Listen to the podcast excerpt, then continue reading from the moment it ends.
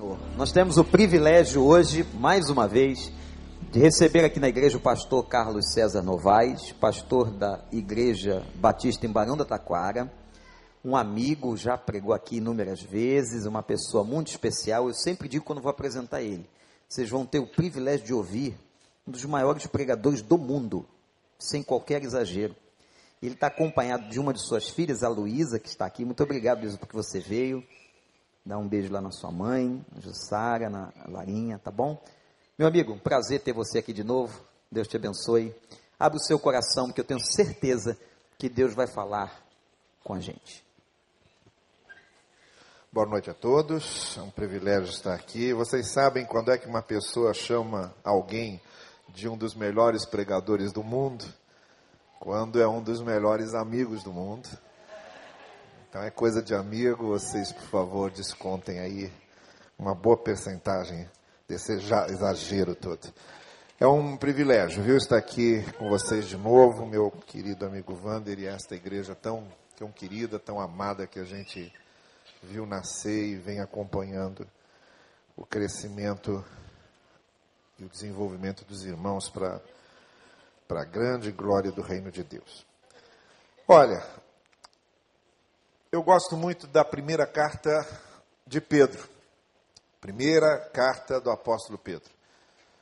Por vários motivos, mas principalmente porque é na primeira carta do apóstolo Pedro que estão concentrados ali um dos, uma grande parte de textos conhecidos. Se você começar a desfiar textos que você é, sabe de cor e conhece bem, você vai parar lá na primeira epístola de Pedro. Por exemplo, é a carta de Pedro que começa dizendo que nós somos peregrinos, ela nos chama de peregrinos, de paroquianos. A palavra é paroikia no grego, que quer dizer paróquia, ele chama a igreja de uma paróquia. Paróquia quer dizer uma comunidade em peregrinação. Nós somos peregrinos, nós, como corpo de Cristo, como discípulos de Jesus, a gente não tem a nossa residência fixa aqui. As nossas raízes não estão voltadas para baixo, as nossas raízes estão voltadas para cima e nós estamos peregrinando. Da mesma forma como o povo de Israel foi libertado por Moisés do Egito e foram para a terra prometida. Assistiram a novelinha? Lembram? Foram lá para a terra prometida, atravessando o deserto. Durante o, o momento da peregrinação, eles foram tendo diversas experiências com o Senhor e rumo à terra prometida. Nós somos peregrinos, gente. O fato de sermos peregrinos significa que nós não somos turistas. O turista se preocupa com as paisagens de fora. Ele quer captar as paisagens de fora. O peregrino se preocupa com as paisagens de dentro. A peregrinação é uma viagem para dentro. Nós nos importamos com o que está acontecendo conosco pelo lado de dentro durante a peregrinação. Essa maneira como Deus vai trabalhando nossa vida, vai fazendo com que nós cresçamos e nos desenvolvamos na fé. Então é a carta de Pedro que nos chama de peregrinos, que nos lembra que nada aqui é permanente. Que uma das maiores angústias do ser humano é tentar transformar em permanente o que é transitório. O que nos deixa tremendamente ansiosos e o que faz com que a ansiedade tome conta de nós é quando nós cismamos de tornar permanente o que é transitório, o que é efêmero, ou de tratar como permanente o que é transitório, o que é efêmero. Nesta vida, nós estamos em meio à transitoriedade, à efemeridade de todas as coisas. E devemos reconhecer isso. Portanto, Cristo nos lembra: não se apeguem demais às coisas aqui. Não se apeguem demais a essas coisas transitórias e efêmeras, porque passarão. Por isso tem muita gente ansiosa e muita gente desaguando em consultórios de tanta ansiedade que tem, porque a ansiedade vem disso, de querermos controlar aquilo que não pode ser controlado. De teimarmos em controlar a vida quando ela não pode ser controlada. A vida é uma caminhada de imprevistos, surpresas, de coisas que absolutamente não estão no nosso controle. Somos peregrinos. É Pedro que diz isso. Se você quiser saber onde está aquele versículo que diz que não fomos comprados nem com ouro, nem com prata, mas pelo sangue de Cristo, está lá em 1 Pedro. É Pedro que faz referência ao que Jesus Cristo fez por nós para nos redimir, para dar-nos a redenção.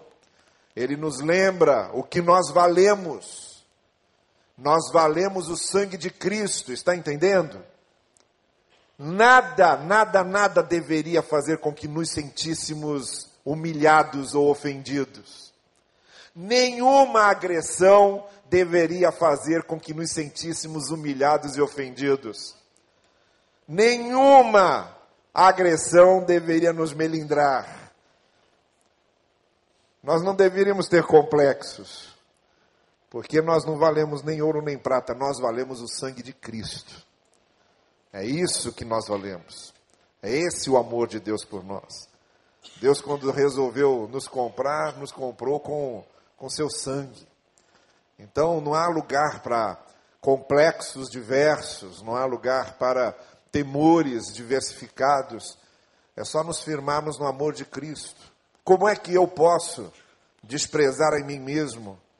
Como é que eu posso deixar que fique com baixa autoestima quando eu me lembro do que eu valho para Deus e do que Deus pagou pela minha salvação? É lá que está esse texto, que foi com seu sangue que o Senhor Jesus nos comprou. É em 1 Pedro também que nós encontramos aquele texto que diz que Jesus deixou suas pisadas para que nós a seguíssemos. Então ele não nos comprou com seu sangue à toa, ele nos comprou para que nós o seguíssemos. Ele é o mestre e nós somos o Senhor. A vida cristã é exatamente o discipulado, é seguir as pegadas do mestre é aprender com Ele, é crescer com Ele. Isso Pedro está dizendo lá. Como também ele está dizendo lá que nós devemos deixar o leitinho e devemos nos alimentar de comida sólida. Antes cresçam na graça e no conhecimento do Senhor Jesus Cristo. E isso acontece no discipulado, seguindo as pegadas de Cristo, seguindo o que o Mestre nos deixou. É em Pedro também que nós encontramos aquele texto que nos conforta muito quando Pedro diz: Olha, lancem sobre ele todas as ansiedades de vocês, porque ele tem cuidado de vocês. Não andem ansiosos, mas lancem sobre ele as suas ansiedades. É Pedro que está dizendo isso. Pedro, quando escreveu a sua primeira carta, a igreja estava sendo perseguida, rudemente perseguida pelo Império Romano. Cristãos estavam sendo presos, tendo seus bens confiscados, perseguidos. Alguns perderam até a vida. E foi para esses cristãos que estavam sofrendo por causa da sua fé que Pedro disse: lancem as ansiedades e os medos de vocês sobre ele, porque ele tem cuidado de vocês. Assim como também é em Pedro que nós encontramos a advertência: cuidado, porque o diabo anda ao redor de vocês como um leão, buscando a quem possa devorar. É Pedro que nos adverte isso. Ele diz que nós seguimos a Cristo como discípulos, mas a vida cristã não é nada fácil. Nós estamos aí nessa batalha cotidiana contra o mal, contra as tentações, contra o maligno. E esse maligno que é como um leão que tenta nos derrotar, que tenta nos enganar. Devemos andar vigilantes, não basta, não basta apenas nós estarmos confiantes em Deus, nós temos que estar vigiando, com muito cuidado, com muita atenção, porque Ele está nos cercando e querendo fazer-nos tropeçar. Mas da primeira epístola de Pedro me interessa, na verdade, dois versículos. E são esses dois versículos que eu gostaria de ler com vocês agora. Eu estou me referindo ao capítulo 1, versículo 6 que, que você pode acompanhar comigo a leitura quando o apóstolo Pedro, nessa sua primeira carta, no capítulo 1, no versículo 6, ele diz assim: Nisso vocês exultam, ainda que agora, por um pouco de tempo, devam ser entristecidos por todo tipo, guarde bem essa expressão, por todo tipo todo tipo de provação. Importa que ainda por um pouco de tempo, por esse tempo aqui em que vocês estão, vocês sejam entristecidos por todo tipo ou por várias, conforme a sua tradução, por várias provações. Agora avançamos para o capítulo 4, que é o segundo versículo que eu quero ler com vocês. Versículo 10 do capítulo 4. 1 Pedro capítulo 4, verso 10. Quando lemos assim: Cada um exerça o dom que recebeu para servir aos outros, administrando fielmente a graça de Deus em suas múltiplas formas. Está aí uma outra expressão que eu gostaria muito que você prestasse atenção. A graça de Deus em suas múltiplas formas. Sirvam a Deus com seus dons, sejam fiéis nesse serviço, porque a graça de Deus em suas múltiplas formas está agindo na vida de vocês. Gente boa. Há duas coisas importantes que Pedro está dizendo aqui, nesses dois versículos que nós lemos. E tudo tem a ver com esse contexto que eu já expliquei para vocês, da perseguição da igreja, da luta que a igreja estava passando, das grandes provações que eles estavam enfrentando. A primeira coisa que Pedro deixa bem claro: as provações, as lutas na vida, as adversidades, as dificuldades fazem parte da vida. Não estamos blindados contra elas. O cristão não é um super-homem cercado por um campo de força. Eu me lembro muito daqueles seriados antigos que eu assistia quando eu era adolescente, Perdidos no Espaço, Jornada nas Estrelas. Liga o campo de força, ligava o campo de força, ninguém chegava perto. Às vezes eu tenho a impressão que nós achamos mesmo, que nós achamos mesmo, que nós estamos blindados, que somos alguma coisa especial que os outros não são. Jesus resistiu a essa tentação quando o diabo, na segunda tentação, disse a ele para saltar do templo e citou para ele o Salmo 91. Esse salmo que muita gente deixa aberto na sala para espantar as coisas ruins, sabe? O salmista 91, o Salmo 91, o diabo citou o Salmo 91 para Jesus dizendo: "Salta, porque está prometido lá no Salmo 91 que os anjos virão em teu socorro". E aí Jesus Cristo responde com Deuteronômio Que coisa é essa? Trocar os salmos pelo Deuteronômio. Jesus fez isso. Trocou salmos por Deuteronômio. Aí ele responde com Deuteronômio. Deuteronômio está lembrando o momento em que o povo de Israel duvidou que Deus cuidaria deles e reclamava de falta d'água, reclamava de falta de alimento e dizia mais: dizia saudades do tempo em que éramos escravos no Egito, queríamos voltar para lá. E foi lá que Deus definiu as coisas, dizendo: essa geração não entra na terra. Gente que tem saudade do Egito não merece entrar na terra. E é daí que vem esse texto. Não tentem a Deus. Isto é, não botem Deus à prova no sentido de duvidarem do que ele promete. Ele não é um brinquedo que vocês podem examinar para ver se funciona. E é isso que Jesus Cristo responde para o diabo. Quando o diabo diz que devemos confiar na palavra que foi dita lá em Salmos, num versículo isolado, fora do contexto, ora. Deus não nos diz para confiar em palavras, Deus nos diz para confiar na Sua palavra, é no todo. É na palavra interpretada no seu contexto. O problema dos evangélicos hoje no Brasil é que estão pregando muitas palavras de Deus, mas não estão pregando a palavra de Deus. Essa é a diferença. Há muitas palavras de Deus espalhadas fora de contexto, enfatizadas erroneamente, destacadas de acordo com os interesses de cada um, mas a palavra, no seu contexto, no seu conteúdo, na sua essência, está sendo esquecida. O que nós temos lá na tentação de Cristo é isso. É Jesus deixando bem claro: eu não estou blindado. Eu não vou fazer isso. Eu não vou ficar provocando a Deus. Eu não vou ficar brincando com Deus. Eu sei o que eu preciso fazer, eu não vou ser um tolo, um idiota, um imbecil, lance, me lançando aqui para cima só para mostrar que Deus me socorre. O que é isso? Bem, Pedro sabia disso também. E a primeira coisa que ele diz, olha, importa sim, porque vocês vivem num mundo corrompido, porque vocês estão vivendo num mundo em queda, importa que vocês, nesse mundo em queda e nesse mundo corrompido, estejam suscetíveis a tudo que mundo corrompido e em queda produz. E isso vai cercar vocês, e muitas vezes vai prejudicar vocês, e muitas vezes vai atingir vocês. Como aconteceu na Babilônia, quando Jeremias escreveu ao povo dizendo: orem pela paz na cidade, porque se faltar paz na cidade, vai faltar paz para vocês, porque afinal de contas vocês estão na cidade.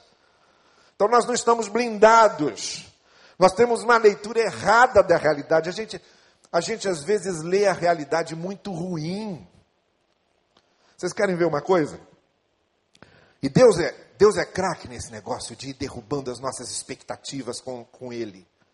Nós temos muitas expectativas com Deus que Ele não satisfaz e não vai satisfazer. Deus não é obrigado a atender às nossas expectativas a respeito dele. Nós é que temos que atender às expectativas dele a nosso respeito. Essa é a diferença. E aí Deus vai nos frustrando. Como disse Dietrich Bonhoeffer, se tudo der certo, Deus vai arrancar da gente aquela visão ideal de alguém perfeito, de uma comunidade perfeita, de uma igreja perfeita. Não existe. Deus trabalha com a gente para tirar da gente essa expectativa, porque é muito mais útil para Deus que nós trabalhemos com as pessoas como elas são e não como a gente gostaria que elas fossem. Então ele nos decepciona, a gente se decepciona sim, Deus deixa. E vamos deixar que ele nos decepcione. Quanto mais ele nos decepcionar, melhor, que a gente trabalha com mais pé no chão. Então Deus não, é não, não precisa atender nossas expectativas, temos expectativas errôneas com Ele. Como o Salmo 23, quando eu digo lá, o Senhor é meu pastor e nada me faltará, eu olho e está me faltando um monte de coisa, ou não é? Só que é o seguinte, não é o que me falta de acordo com meus olhos, porque meus olhos são de ovelha. Não me falta de acordo com os olhos do pastor, essa é a diferença, porque o pastor é o Senhor. Não é o que eu acho que não deve faltar, é o que ele acha que não deve faltar. E o que ele acha que não deve faltar, não falta. Porque ele é o meu pastor. E eu sou a ovelha. Então Pedro sabia disso. Nós nos frustramos nas expectativas que às vezes temos com Deus com a ideia de que Deus nos blinda. Deus não nos blinda. Vocês querem ver só? Eu estava na semana passada embarcando para São Paulo, no aeroporto Santos Dumont. E estou ali caminhando pelo corredor para o embarque, eu vejo um casal.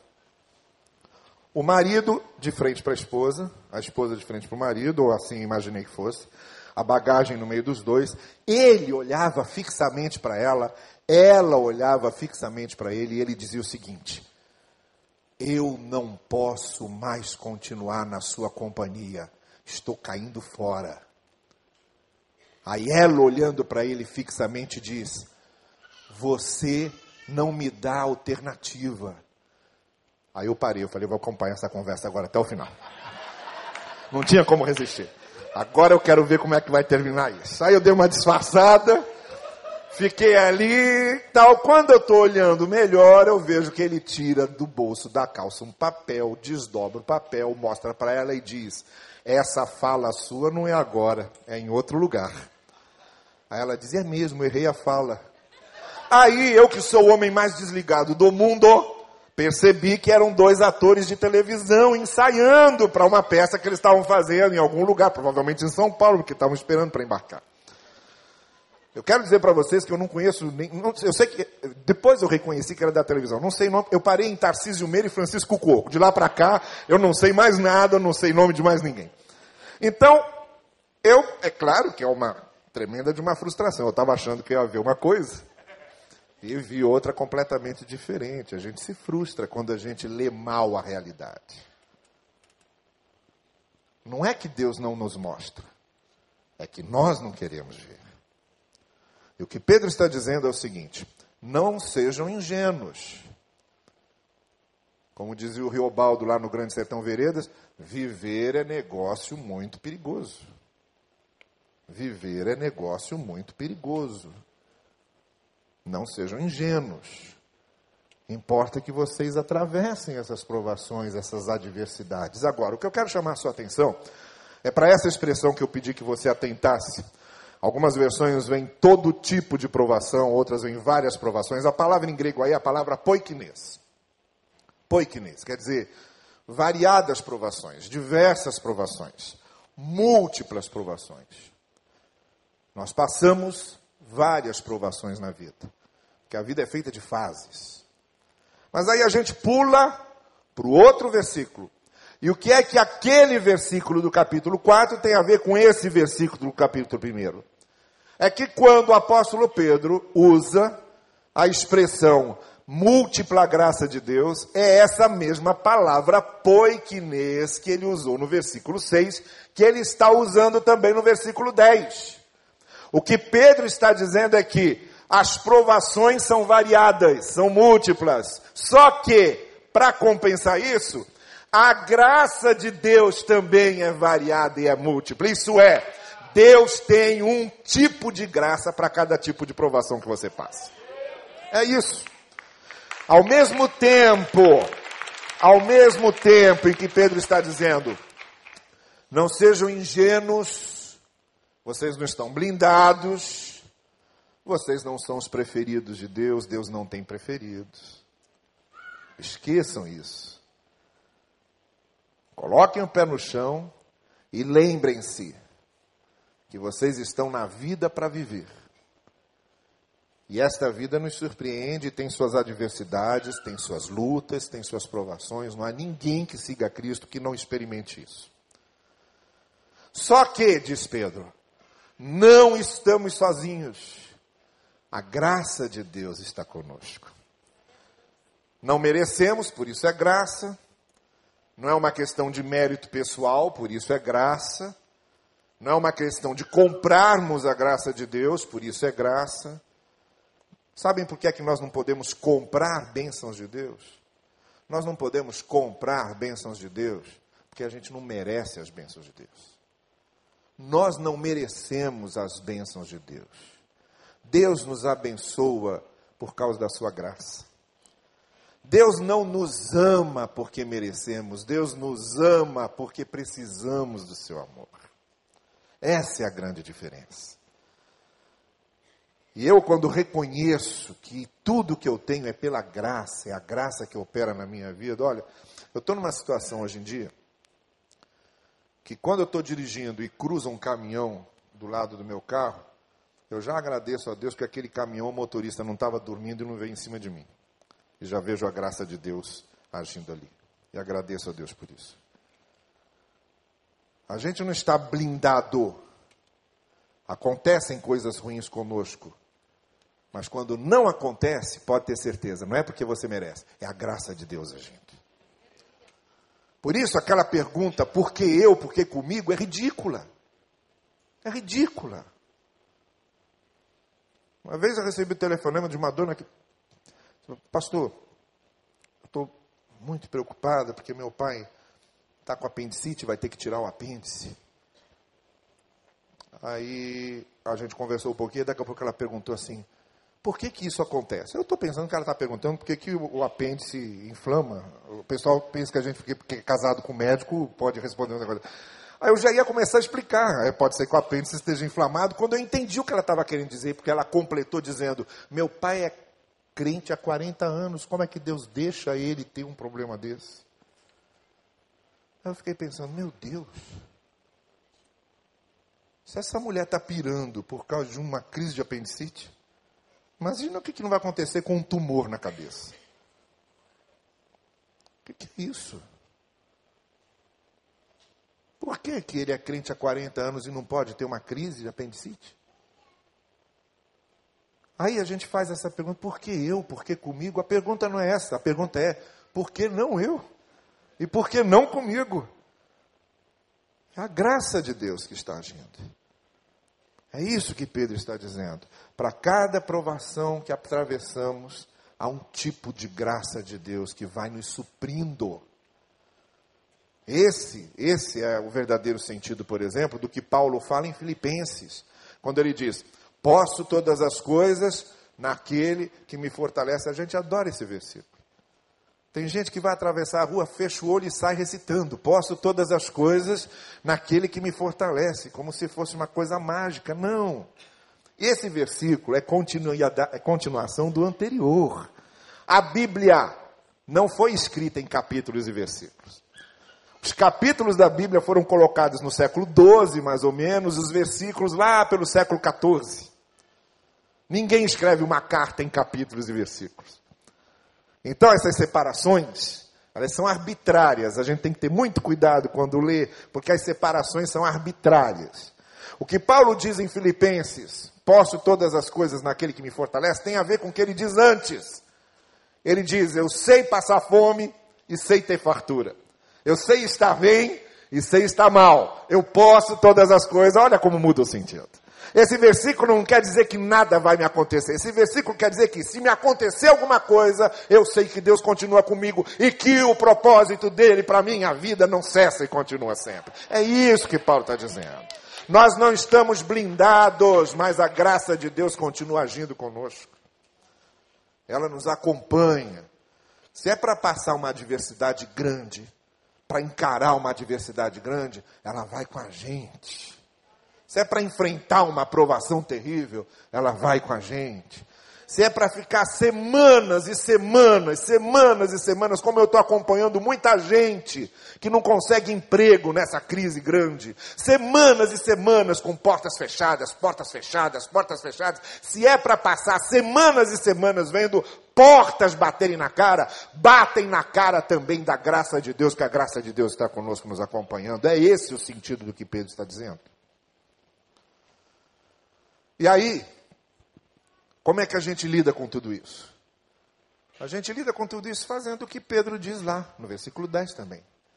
Quando ele diz: Olha, vocês têm dons, dons para servirem a Deus. Estão sendo provados? Creiam que a graça de Deus os acompanha. Vocês não estão sozinhos. Então, continuem servindo a Deus. E sirvam fielmente com os dons que vocês têm. Foi a receita que Jesus Cristo deu para Pedro. Pedro conhecia bem essa história, não é à toa que ele está dizendo isso. Porque quando Pedro estava fracassado, frustrado, no fundo do poço. Quando ele viu Jesus ressuscitado, ele teve vergonha, se jogou na água. E Jesus ainda armou todo o cenário, armou a fogueira, botou os peixinhos ali para assar. Queria que Pedro se lembrasse daquele tempinho em que ele estava com os discípulos sempre comendo os peixinhos com eles ali. É para lembrar mesmo, porque tem certas feridas que Deus primeiro precisa espremer para tirar todo o pus, para depois a coisa cicatrizar. Cristo estava espremendo o pus de Pedro. E aí Pedro vem, se senta com Cristo, e aí Cristo pergunta: Tu me amas? Pedro responde a primeira vez que sim. Jesus pergunta a segunda vez, Pedro responde que sim. Agora, já que você me negou três vezes, vamos lá, terceira vez. Você me ama? E aí Pedro dá aquela resposta: Senhor, tu sabes que eu te amo. Olha, a gente pode de enganar qualquer pessoa, porque as pessoas não veem o nosso coração. Mas para dizer para Jesus, tu sabes que eu te amo, tem que amar mesmo, porque não tem como enganar. Talvez essa seja uma confissão ainda maior do que aquela que Pedro fez em Mateus. Tu és o Cristo, Filho de Deus vivo. Essa confissão que ela faz agora. Tu sabes que te amo é a confissão de um homem que finalmente teve uma experiência autêntica e verdadeira com o Cristo, Filho de Deus vivo. E foi aí que a coisa começou a mudar. Esse Pedro, que teve vergonha de falar de Cristo a pessoas que não podiam fazer nada contra ele, como aquela criada, diante do sinédrio já não tinha mais temor e disse: Eu não posso deixar de falar do que tenho visto e ouvido. O que, que aconteceu aí? Esse encontro com Cristo. E o que é que Cristo diz para ele? Então, apacenta as minhas ovelhas. E aí ele acrescenta uma coisa dizendo o seguinte: Olha, Pedro, vai chegar um dia que você não vai para onde gostaria de ir. Vão levar você para onde você não gostaria de estar. infelizmente você não será mais dono dos seus passos. Mas continue me servindo. Continue me servindo. Diz a história da igreja que Pedro também foi crucificado no mesmo ano de Paulo, em 64, em Roma. E diz a história da igreja que Pedro teria sido crucificado de cabeça para baixo, porque ele não se sentia digno de morrer da mesma maneira como o mestre havia morrido. Seja como for, todos os apóstolos foram martirizados. Todos eles. E Cristo diz a ele: Olha, Pedro, você não está blindado, não. Você vai sofrer muito por minha causa. Mas continue me servindo, porque com você está a multiforme graça de Deus.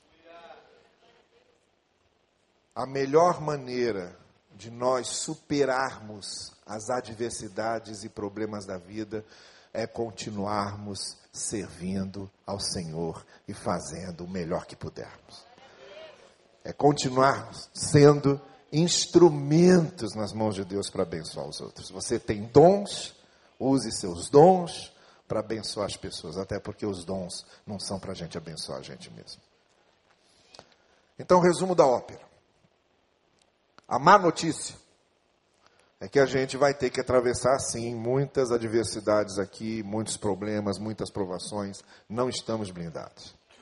Essa é a má notícia. Mas a boa notícia é que nós não estamos sozinhos.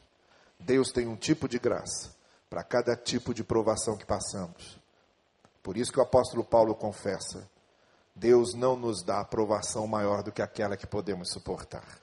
A graça de Deus vai nos dando sustento, ela vai nos dando resiliência, ela vai nos dando resistência, e nós vamos continuando em pé e prosseguimos na caminhada, operados pela graça de Deus, que vai nos sustentando e nos conduzindo até aquele dia, porque é promessa também de que aquele que começou a boa obra há de completá-la até o dia do Senhor Jesus.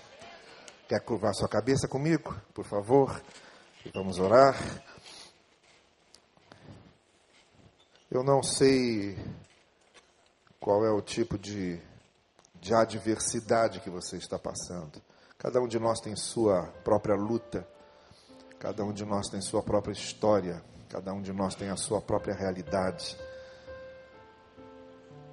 Mas hoje eu queria que você fizesse um gesto de confiança na graça, deixasse para trás as ingenuidades e se abraçasse à graça de Deus, que é aquela que pode nos sustentar. Nessa noite, se você se vê necessitado da graça divina para poder continuar caminhando, se você quer segurar na mão de Deus para continuar a caminhada, sabe que a vida é uma luta, sim, a vida é uma batalha, mas nós temos a graça de Deus conosco e quer segurar na graça de Deus, na mão de Deus, cheia de graça que nos conduz. Eu quero orar por você. Se você quer isso, levante-se do seu lugar, vem aqui à frente, eu quero orar por você agora. É só se levantar e vir. Venha e você estará dizendo sim, eu quero segurar na graça do Senhor. Importa que passemos todo tipo de provação. Mas Pedro também diz: a graça de Deus é multiforme, ela tem várias faces graça de Deus vai se adaptando e nos adaptando em cada situação que vivemos. E é disso que precisamos. Precisamos da Sua graça. É ela que nos sustenta e nos conforta.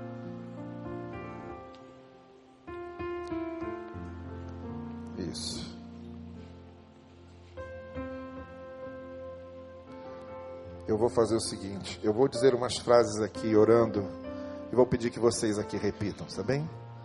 Cada frase que eu disser, repita você também, faça aí a sua própria oração junto comigo. Vamos orar então. Senhor Jesus, eu confio em Ti. Eu sei que Tu me amas. Eu sei que Tu deste a vida por mim. E eu sei que tu queres que eu seja vencedor contigo, não por minhas próprias forças, mas pela tua graça. Por isso, Senhor, seguro na tua mão, seguro firme na tua mão, seguro forte na tua mão. Leva-me pela mão. Eu quero te seguir e quero estar perto de ti. E quando a provação vier, e quando a luta vier, quando a dificuldade vier, eu estarei segurando na tua mão. E quando o que eu esperar não der certo, eu estarei segurando na tua mão. E quando eu tropeçar, eu estarei segurando na tua mão. E tu estarás segurando minha mão. Leva-me, Senhor. Conduz meus passos. Que cada passo meu esteja seguindo cada passo teu. É o que eu te peço. No precioso nome de Jesus. Amém. Amém. Deus abençoe vocês. Que a graça do Senhor esteja com cada um de vocês. Amém. Amém. Podem sentar-se.